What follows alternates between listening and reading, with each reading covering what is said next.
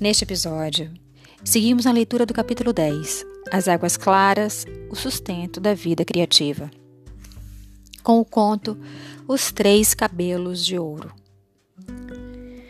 Uma vez, numa noite escuríssima e trevosa, o tipo de noite em que a terra fica negra, as árvores parecem mãos retorcidas e o céu é de um azul escuro de meia-noite. Um velho vinha cavaleando pela floresta meio às cegas devido aos galhos das árvores. Os, os ramos arranhavam seu rosto e ele trazia um pequeno lampião numa das mãos. A vela dentro do lampião tinha uma chama cada vez mais baixa. O homem tinha os cabelos amarelos e compridos, dentes amarelos e rachados e unhas amarelas e recurvas.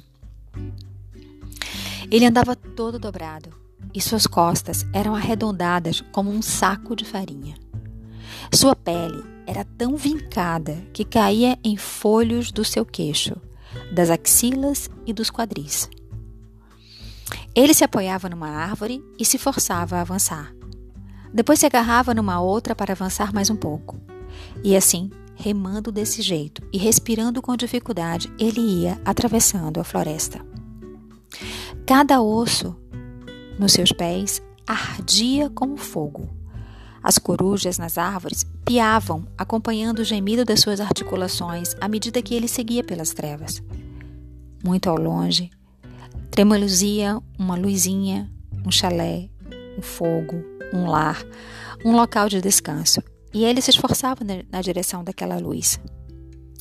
No exato instante em que chegou à porta, ele estava tão cansado, tão exausto, que a pequena chama no seu lampião se apagou e o velho caiu porta adentro, desmaiado. Dentro da casa, uma velha estava sentada diante de uma bela fogueira e ela se apressou a chegar até ele. Segurou-o nos braços e o levou mais perto do fogo. Ela o abraçou como uma mãe abraça o filho. Ela se sentou na cadeira de balanço e o embalou. E ali ficaram os dois, o pobre e velho, ou melhor, o pobre e frágil velhinho. Apenas um saco de ossos e a velha forte que o embalava. Pronto, pronto. Calma, calma. Pronto, pronto. Ela o embalou a noite inteira.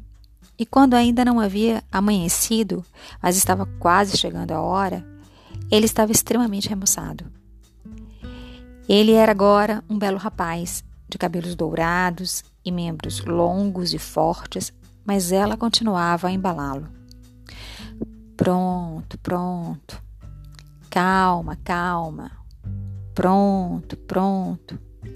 E quando a manhã foi se aproximando cada vez mais, o rapaz foi se transformando numa linda criancinha com cabelos dourados, trançados como palha de milho. No momento exato de raiar o dia, a velha arrancou bem rápido três fios da linda cabeça da criança e os jogou nos ladrilhos. Eles fizeram um barulhinho. Ting, ting, ting. E a criancinha nos seus braços desceu do seu colo e saiu correndo para a porta.